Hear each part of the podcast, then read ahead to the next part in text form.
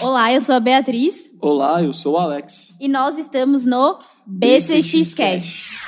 Uma coisa fundamental na odontologia é estudar o marketing para você conseguir realmente divulgar os seus serviços de uma forma concreta. Vou te ajudar com cinco dicas para realmente obter um planejamento estratégico no marketing aí na sua clínica.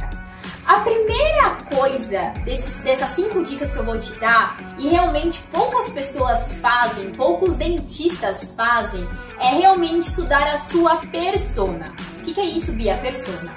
Sempre quando um dentista procura BCX, eu faço essa pergunta. Doutor, doutora, você sabe qual que é a faixa etária de paciente que mais frequenta o seu consultório?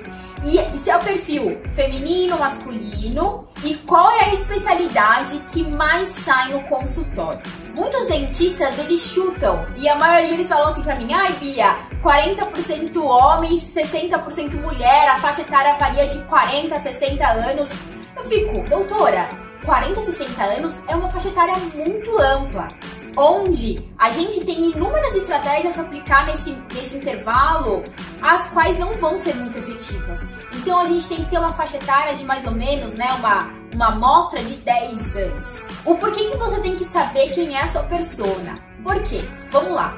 Se a minha persona do consultório for mulher, jovem, mais ou menos de 30 a 40 anos, que gosta de cuidados estéticos, beleza, quais são os produtos, quais são os serviços que eu vou ter mais para oferecer e quais serão os, os, serviços que eu vou mais divulgar.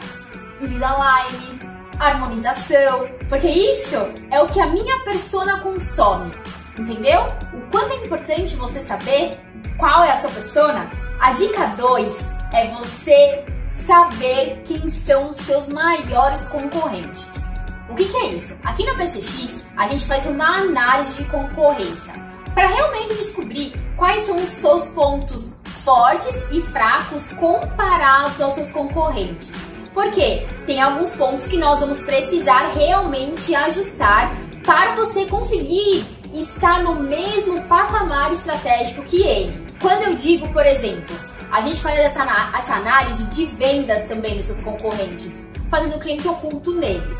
E a gente vê, por exemplo, que a secretária está muito bem treinada, o dentista na hora da venda está muito bem treinado. Olha só, esse já é um ponto super importante que você tem que trabalhar na sua clínica. Ou se não, por exemplo, você é muito bem treinada, sua secretária é muito bem treinada, só que você não está conseguindo captar pacientes nas redes sociais. E os seus concorrentes estão. Onde que a gente tem que atuar? nas redes sociais. Por isso, é muito importante você saber quem são seus concorrentes. A terceira dica é você realizar realmente um planejamento de marketing tanto online quanto offline. O que eu percebo muito é que os dentistas eles ficam muito preocupados com o online, online.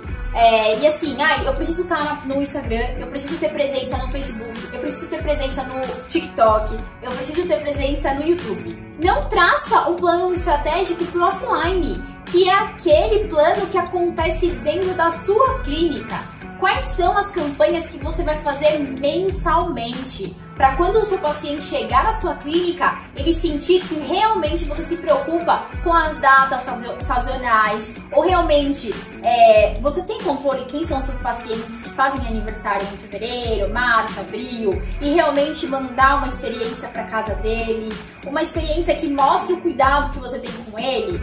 Pois é, eu vejo muita falha nisso, onde a gente só vê captação, captação e aqueles pacientes que a gente já captou, a gente meio que esquece. A quarta dica é você explorar o marketing sensorial. Ele você vai conseguir explorar por completo dentro da sua clínica. Então, o que seria isso? A visão, o olfato, o tato, o paladar e a audição. Harvard e Stanford, eles têm uma pesquisa que mostra que se você explora os cinco sentidos do paciente antes mesmo dele entrar na sala de atendimento, ou seja, você tem que explorar tudo isso lá na recepção, você aumenta em 23% as chances dele dizer sim para você. Olha só que coisa boa. Então, assim, pense muito no que o paciente ele está sentindo de cheiro, o que, que ele está vendo, como que é a arquitetura do seu negócio, o que, que ele está ouvindo.